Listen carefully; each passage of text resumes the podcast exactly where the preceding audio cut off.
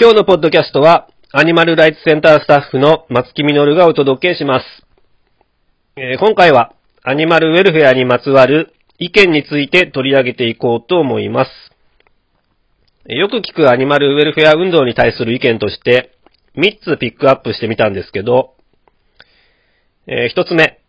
アニマルウェルフェアに取り組むと、お肉の消費量が増える。2つ目、動物に優しいものと思われてしまい、食べてもいいんだと勘違いされる。えー三つ目。アニマルウェルフェアやっても動物への虐待はなくならない。まあこの三つがよく聞く内容だと思うんですね。ということで、これらについての説明と、運動におけるアニマルウェルフェアとの向き合い方をお話ししていこうと思います。今日は一番目のアニマルウェルフェアに取り組むとお肉の消費量が増える。これについて。皆さんはこれ、アニマルウェルフェアに取り組むとお肉の消費量が増えるって、本当に増えると思います？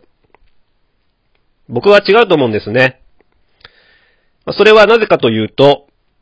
えーほとんどの人が畜産動物の現状、その問題性を理解していて、すでにお肉の消費を減らしているという状態だったら、うん、アニマルウェルフェア、どれどれ買ってみようかなと。それで消費が増えるならわかるんですが、えー実際はほとんどの人が、畜産動物が苦しんでいることも、その問題性も知らず、興味すらない中で何も気にせずにお肉や卵などを買っているわけなんですね。そんな状態の中で、アニマルウェルフェアに取り組むことが、お肉の消費量を増やすって、おかしくないですかと。それってすでにお腹いっぱい食べている人が、アニマルウェルフェアが向上することで、さらに吐きそうになるぐらい食べるようなことになってしまいますよね。まあそんなことはないんじゃないのかなと思います。もしかしたら、ビーガンになるはずだった人が、アニマルウェルフェアの方に流れるという意味で言われているのかなと。まあそういうところもありますが、えーこの運動ってベストな選択肢とベターな選択肢を用意しているので、まあ、ビーガンに興味を示す方にまで、いやいや動物福祉というものがございましてね、なんて進めたりはしないんですよ。そこは問題性知ってビーガンになる人はなるし、消費量を減らす人は減らすし、知っても変わらない人は変わらないのだし、その人にはその人のタイミングというものがある。えー一歩進んでいただけるだけでも大きな成果ですよね。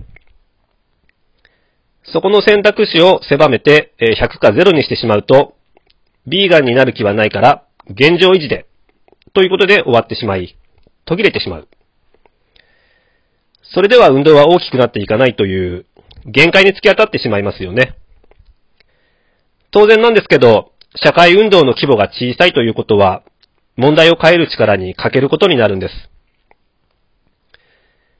動物の現状を知っているからこそ、今すぐにビーガンを求めてしまう。まあそういう気持ちもわかるんですけど、やっぱりそこは啓発される側への配慮ということも大事にしていかないと、誰も相手にしてくれなくなっちゃいますよね。私たちは動物のことを知ると同時に、人間の心理というところにも、えーそういうところにも目を向けていかないと、重要な部分を見失ってしまうと思うんです。この運動って、人が人を変えていく運動ですからね。前回もお話ししたように、今の社会って動物の苦しみに目を向ける地盤がない。つまり、アニマルライツが響きにくい現実があるからこそ、アニマルウェルフェアで、まずは動物の苦しみを知ってもらうという。今ってまだまだそういう初歩的な時期なんです。その現実を無視して、アニマルウェルフェアを排除する方が、現実的ではないという。まあ、成熟してない中で、レベルの高いことを求めてみても、響かないんですよね。今だけを見てしまうと、動物利用を肯定して動物のためになってるのと、そう感じる気持ちもわかるんです。しかし、アニマルウェルフェア運動は、長期的視点からの種まきであるということも、まあ、理解してもらいたい。だって、アニマルウェルフェア運動の根底には、アニマルライツがしっかりとあるんですから。長年最前線で消費者や企業さん、生産者さんや行政の反応を正面から受け止めてきたからこその、革新からの判断なんです。私たちは誰も世の中をひょいとひっくり返す大きな力を持っているはないので、だからこそ、一歩一歩耳を傾けてもらえる部分から積み重ねていくしかない。という考え方が、このアニマルウェルフェア運動なんですよね。ということで、次回は、2番目のアニマルウェルフェアは、動物に優しいものと思われてしまい、食べてもいいんだと勘違いされる。これについてお話ししようと思います。えー、ウェルフェアは、ライツのための基礎づくり。アニマルライツセンタースタッフの松木みのるでした。